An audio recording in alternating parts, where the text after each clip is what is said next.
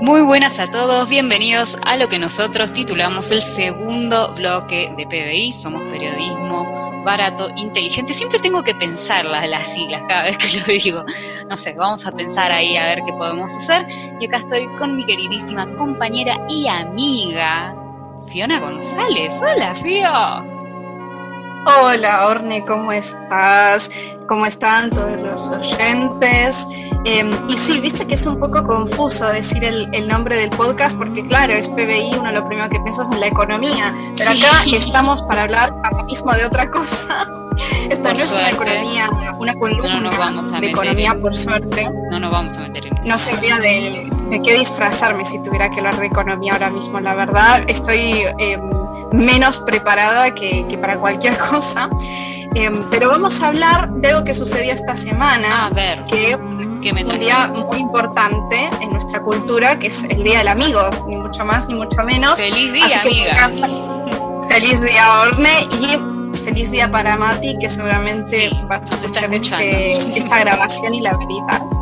Hola Mati, ¿cómo estás? Feliz día para vos también. Sí, sí, sí. ¿Y cómo este hay un tema con el, con el Día del Amigo, porque yo veo que hay otras festividades, como quien dice, días especiales, ocasiones, en las que um, uno tiene ritualizado ver algo en la tele, ¿no? Ver una película, ver una serie, uno por Navidad tiene sus películas. Sí, tal cual Halloween también, el maratón. Lo mismo en Halloween. De días de feeling y terror. Incluso para el día de San Valentín, ¿no? Porque... las romanticonas, las típicas que no pueden faltar, Notting Hills, la boda de mi mejor amigo. o sea, un año yo me quedé el día de San Valentín viendo películas en el cable. Un plan qué tristeza, pero ¿por qué? Estabas con el corazón roto, sí. No, pasa que a mí, viste, el calor me tira un poco para abajo. no soy de ah, calor y creo creo que ese día hacía un calor insoportable, entonces dije, bueno, me en casa con el aire y viendo la televisión. Súper caluroso. Aparte, nada, esas películas en su mayoría, ¿no? Porque a veces te ponen algún drama, pero como la mayoría son comedias románticas, viste, te alegran. Pero entonces lo que yo pensaba es el Día del Amigo, ¿viste? ¿Qué, qué tipo de, si hay algún tipo de, de cosa que se suela difundir por el Día del Amigo, que, se ha extendido. Em, supongo que algunos canales deben tener una programación especial por el mes del amigo, por la semana del amigo, ¿viste? Cuanto más estires eh, el ciclo temporal, mejor programación vas a poder meter al respecto. Pero claro, la amistad es un tema tan variable, tan amplio, que en realidad puedes encontrarlo en todas partes, desde la película más infantil hecha por Disney hasta em, alguna película de terror en la que un grupo de amigos vive en una situación extrema. Entonces ya ahí queda un poco a definición ¿no? de cada grupo, pero tampoco creo que es un plan muy extendido em, juntarse y ver algo, ¿no? Gente, la gente se junta a tomar algo, a charlar, que está muy bien, pero nunca en general a ver algo, como vos dijiste, suele ser el caso en Halloween, ¿no? Sí, em, entonces... ahí a colación de lo que estabas comentando, creo que de todas las festividades que estuvimos nombrando, el Día del Amigo debe ser la que más nos pega, ¿no? Como humanos, como seres sociales que somos, ¿no? Porque tal vez vos decís Navidad, bueno, ¿qué me importa la Navidad? Para mí es un día más en el año. Eh, o no tenés, no tenés un credo, entonces te da lo mismo. Halloween no te llama la atención, San Valentín menos, y pero el día del amigo todos tenemos algún amigo. Puede ser alguien que en el mundo no tenga ni siquiera un amigo, no lo creo. Por lo menos un perro seguro que va a ser amigo tuyo. Entonces, tal vez sea la actividad que más nos, que más nos atraviesa a todos como, como raza y especialmente en este país, ¿no? Porque es llegar al 20 de julio y generalmente te llegan un montón de notificaciones de chats privados, alguna llamada todavía debe haber por ahí, grupos de WhatsApp, aunque sea gente conocida, ¿viste? Pero por cortesía y demás se usa acá hablar del Día del Amigo. Pero, viste, eh, esto que decía, ¿no? Creo que al final queda mucho en cada grupo o en cada quien eh, cómo celebrar la amistad. Pero voy a, aprovechar este día para hablar de una serie que para mí evoca de una manera muy linda la amistad y muy linda también em, como ese vínculo que se puede forjar entre las personas y los medios y la ficción. La serie de la que voy a hablar no sé si la escuchaste hablar, porque ahora siento que con la pandemia tuvo un resurgimiento. El año pasado la sacaron en Netflix, entonces la gente se empezó a enterar más eh, de, su existencia y se llama Community. Es una serie de Dan Harmon, que es el creador de Ricky Morty, una serie que tuvo mucha más difusión. Sí, sí. Pero esto es con actores, no es animada y eh, se estrenó mucho antes de que saliera Rick and Morty.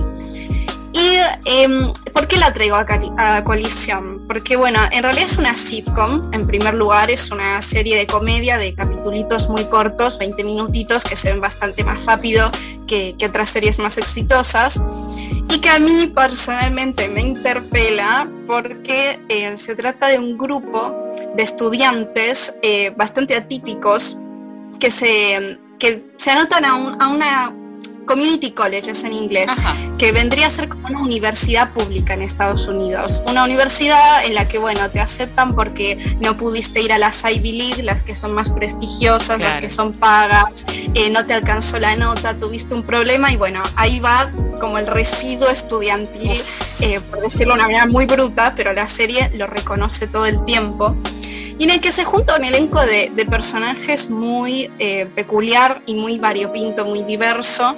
Em, que voy a, voy a mencionarlos obviamente bastante rápido, que tenemos a Jeff, es un abogado que en realidad estaba ejerciendo de manera un poco ilícita porque compró el título, no se había egresado, entonces lo descubren y le dicen, chao, tenés que volver y conseguir el título universitario porque si no, no puedes seguir ejerciendo. Y entonces cuando va en su primer día se encuentra con otros personajes. Tenemos a Brita, que es una feminista, em, bastante militante por un montón de derechos y cuestiones que quiere estudiar en un momento más tardío de su década de los 20. Abed, que es un chico em, que tiene un poco de problemas para socializar, siempre se especuló que es un personaje que está en el espectro autista, pero nunca se confirmó y entonces le cuesta un poco más eh, vincularse de la manera normal. Ahora voy a volver a ver que es un personaje clave. Después está Annie, una chica que no pudo ser la promesa estudiantil que parecía ser en la secundaria porque tenía mucha ansiedad, em, era un poco marginada, eh, tenía mucha presión por, por ser em, perfecta académicamente y entonces se terminó volviendo adicta a unas pastillas y bueno, se recuperó de eso, pero no pudo acceder a, a otro tipo de universidad. Troy el típico deportista de, los medios estadounidenses que se lesionó y entonces no pudo conseguir em, ese estudio en deportes. Eh, Shirley, que es una señora más grande, de 40 años, con hijos, que se divorcia y entonces quiere reiniciar su vida estudiando. Y Pierce, un señor mm, con mucho dinero, de 60 y pico años, que no tiene mucho más que hacer y entonces ya está estudiando en esa universidad hace años y no se recibe. Entonces este elenco tan diverso, mucho más amplio que, que el que uno podía ver en Ricky Morty, van a surgir seis temporadas muy diferentes, únicas, em, en las que es difícil explicar de qué trata, porque por un lado es un poco episódica, la serie salió en 2009, un momento en el que la televisión estaba cambiando, el streaming... Justo de ahí, de, no sé punto de transición. Exacto, y se nota mucho que es una serie en un punto de transición en la televisión, porque por un lado tiene muchas referencias Em, a otro, otras películas, géneros cinematográficos, eh, cosas culturales, y hay mucha interacción, aunque es mm, bastante difícil darse cuenta a veces con el espectador, porque a veces retoman cosas que dijeron fans. Em, hay de hecho un capítulo en el que una de las protagonistas se imagina eh, momentos súper idealizados con, con otro personaje que le gusta y en realidad imitaron un video que se hizo en YouTube, viste, la gente que crea personajes y los quiere ver juntos que ya empezaba en esa época. Estamos hablando de 2008 que se estaba grabando, sale en el 2009 y bueno, ya YouTube estaba como cobrando ese punto más, más de entretenimiento, ¿no? No, no tan de videos de música como empezó haciendo, sino más de, de Claro. De contenido hecho por los usuarios y que la gente de una productora de televisión lo agarre y lo ponga en su serie como un guiño fue algo que en ese momento hacía que se incorporara a esas novedades, a las redes sociales. De hecho, en la serie vemos a los personajes usando Blackberries y descubriendo Twitter, lo cual es bastante chistoso a día de hoy, pero eso no hizo que la serie envejezca, ¿no? No hay muchas cosas que uno pueda decir, uh, esto es muy pre... Eh, medios actuales que son quizá más eh, pulidos con la comedia en general, hay un poco más de lo que tanto se dice la corrección política. Este, y entonces tiene eso de, estar en ese medio y justamente por estar en esa transición es que a la serie nunca le terminó de ir muy bien. Ah. Primero porque competía con otras, competía con The Office, Parks and Recreation, eh, otras sitcoms que en ese momento sacaban varias cadenas de televisión y no le iba tan bien a comparación, era como la prima rara, viste. Eh, aparte, si bien cada episodio es bastante particular em, porque retoman distintas cosas de la cultura popular. Capaz en, en un episodio te hacen una parodia a las películas eh, western, en otro muy distinto, como un personaje dice que perdió la lapicera y que seguro se la robó a alguien, se quedan encerrados en la biblioteca a ver dónde está eh, esa lapicera. Hay otro también muy conocido en el que deciden ayudar a un compañero de, facultad que le hacen bullying y que es muy inseguro, entonces proponen jugar una partida de dragones y mazmorras y eso hace que hay personajes más nerds, como quien dice en la serie, y terminan involucrando a todos, ¿viste? Es como que tienen un lazo muy peculiar, marcado por la comedia, pero también a veces aprovechan esos géneros para sacar lados diferentes de cada personaje. Entonces, sí, sí, y sobre todo hablando de las festividades, tienen los episodios de Halloween y de Navidad y siempre los explotan al máximo y son muy, muy buenos. Em, de hecho, la Navidad pasada me vi todos los episodios de Navidad, eh, que creo que no están, no hay uno en todas las temporadas, pero en la mayoría tienen. Ahora, ¿qué pasa? Justamente, em, como desarrollan mucho a los personajes, todos los personajes tienen un arco y crecen y evolucionan, si bien hay esa naturaleza episódica de que cada episodio no sabes lo que te vas a encontrar realmente, puede pasar cualquier cosa, tiene ese absurdo, a su vez van cambiando los personajes, hay muchos chistes recurrentes que vuelven una y otra vez y que capaz en un momento los dice un personaje, y después los dice otro, y si no seguías el hilo, era muy difícil entender muchas cosas de la serie. Y en ese momento, que como decíamos, no había streaming, no había chance de maratonear la serie, y entonces si uno, claro, si uno en un canal enganchaba eh, un episodio X, no iba a entender mucho, eh, se iba a perder probablemente en algunas cosas, en algunos detalles. Yo creo que por eso ahora, con el tema de que la metieron en Netflix, repuntó, porque realmente verlo en maratón suma un montón. Claro. Suma muchísimo. Entonces, básicamente mi, recomendación es esa porque es un grupo de personajes maravillosos que uno se termina encariñando y que sin la intención de dar spoiler, porque no estamos acá para eso, Em, es una serie interesante porque aborda el tema de que la universidad es una etapa finita en nuestra vida, da igual a qué edad la estés haciendo, cuánto tiempo, se forma un vínculo muy particular, eh, momentáneo por esa situación de estar todos juntos. Y un poco las series de televisión son lo mismo, porque son esos actores, todo ese equipo que se junta para la cantidad de tiempo que duran las temporadas y la cantidad de temporadas que les puedan dar. En este caso sobrevivió milagrosamente a las seis temporadas porque primero los fans insistían mucho y, ponían mucha presión para que la serie siga.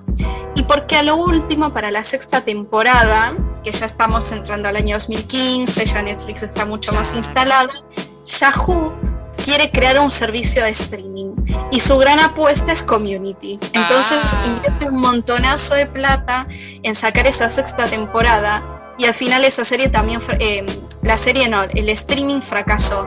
Y como fracasó la plataforma, fracasó la sexta temporada de Community y tuvo que quedar ahí. Pero por suerte no dejó un final tan abierto, sino que abordan esta cuestión de, bueno, la universidad es una etapa temporal en nuestra vida y los vínculos que formamos pueden serlo también. Las series de televisión también, uno las ve en simultáneo cuánto duran, pero si las ves en maratón también tienen un final y hay que asumir eso, que hay un momento de desprenderse de esos personajes, de que esas relaciones que uno vio crecer eh, tan dinámicas entre los personajes se terminan porque los actores hay un momento que se empiezan a ir yendo para otros proyectos. Uno de ellos, los más conocidos, es Donald Glover, también llamado Childish Gambino, que después se fue a hacer su proyecto musical, se fue a grabar la serie Atlanta. Em, muchos, muchos actores terminan teniendo relativo éxito y de hecho la dupla de directores em, hay una dupla de directores de, Community que se, hicieron conocidos por los episodios de acción, en los que referencian al western, a guerras de paintball, eh, y son las partes más épicas y chistosas de la serie. Después Marvel vio esos episodios, que son parodias, los llamó y dijo, miren, hermanos rusos, me interesa traerlos acá a ver si pueden hacer algo, y terminaron dirigiendo Infinity War, Endgame. Claro Capitán América Soldado de Invierno hicieron una carrera realmente de eso. Hay un par de actores que salen en las pelis de Marvel de Community, así que están relacionados de una manera bastante peculiar. Y después, bueno, Dan Harmon, que con Ricky Morty pudo tener éxito. Cual. Eh, ahí sí que tuvo éxito, sí, tal cual. Sí, ahí realmente lo logró y muchas veces le preguntaron él dijo en realidad que su mejor trabajo es Community. Y de hecho a mí, Ricky Morty, que la empecé a ver mucho antes de saber de la existencia de esta serie, la empecé y no me terminó de cerrar. Pero él dijo que se iba a dedicar a Ricky Morty porque vendía más del merchandising. Realmente. Mm. Los dibujos animal, eh, animados venden más productos. Entonces por ahora está en esa. Pero todavía hay esperanza porque con el tema de que se hizo bastante conocida otra vez a raíz de, Netflix eh, y por el tema de la pandemia, que un montón de, elencos de distintas series y películas se juntaron, ¿viste? A hacer un Zoom, a releer guiones para la caridad, para hacer eventos que la gente done. Bueno, los de Community hicieron eso y se generó mucha expectativa realmente. Em, y con el tema de Netflix, que parece que todos los involucrados les interesa la idea, se está especulando la posibilidad de una película. Oh, bueno, vamos a ver, vamos a ver si está el elenco mm. original. También porque es fundamental la película, porque realmente lo es. Es porque el personaje de Aved, que como decía antes, tiene problemas para socializar, eh, para entender las emociones de los otros, las contradicciones que tenemos los humanos, él siempre recurre a las reglas de la ficción, de la televisión, del cine, todo el tiempo hace referencias, porque es su manera de entender al mundo, de entender a los otros y de entender a las emociones. Y por eso los personajes muchas veces se terminan embarcando en aventuras que les propone Aved sin quererlo y en un montón de locuras y referencias. Em, y Aved entonces siempre se refiere a sí mismo como un personaje y a los otros como un personaje de una serie. Tiene esa cosa medio metadiscursiva, la serie, eh, metaficción. Y entonces hay un momento en la tercera temporada o en la segunda, muy al principio, que él dice seis temporadas y una película. Y se dijo como algo rápido, no era algo que se planeaba, porque realmente las series viven mucho al día a día y están en la expectativa de que las renueven y no se sabe qué va a pasar. No había ningún tipo de seguridad de que siquiera se llegara a cuatro temporadas, por ejemplo. Pero quedó esa frase, seis temporadas y una película, la parte de las seis temporadas milagrosamente se pudo lograr eh, por todos estos eventos tan extraños. Y entonces queda la película. Se lanza la expectativa entonces. Claro, y bueno, si surge la película, espero que eso le dé un plus más a, la serie en su camino a hacerse conocida, porque creo que en la época actual tiene todavía más chances de gustarle al público de lo que tenía eh, en su momento, lamentablemente, porque la escritura sigue siendo la misma, las interpretaciones son las mismas, todo es igual, pero viste cómo el contexto puede influir en estas cosas. Así que no, a la expectativa de eso, de una película, yo te recomiendo las series de Shaorne y a los oyentes también. Me encantó. Los primeros episodios por ahí cuestan, porque a mí me pasó que los primeros dos no me convencían, pero después se vuelve muy vuelo y ya está. Y más si lo tenés ahora en, Netflix, te podés hacerte la maratón, lo enganchas todo de una y ya está, lo podés ver re bien. Sin, perderle de hecho, de hecho, voy a recomendar un capítulo que quizá está mal que lo haga, porque yo siempre soy bastante de seguir las normas, de ver todo cronológicamente de principio a final. Pero hay un capítulo, el 4 de la tercera temporada, que me parece una muy linda introducción a la serie. Es mejor si ya conoces a los personajes, pero que su premisa gira en torno a que están esperando, están, se juntan en una casa, justo unos de, dos del grupo se mudaron juntos, están celebrando que se mudaron, qué sé yo, van a tener una noche de juegos de mesa y quieren decidir quién va a abrir la puerta a el delivery de la pizza. Para hacerlo dan, giran un dado entonces toda la serie, todo el episodio digo, gira alrededor del concepto de que cómo surge em, cada dado, se crean como dimensiones paralelas en la que según el número que dé el dado tiene que ir distintos miembros del grupo a abrir la puerta al de la pizza. Y en base a eso se generan situaciones totalmente distintas porque cada integrante tiene un rol en el grupo. Y entonces la ausencia de uno implica que pasen cosas que si estuviera probablemente no pasarían.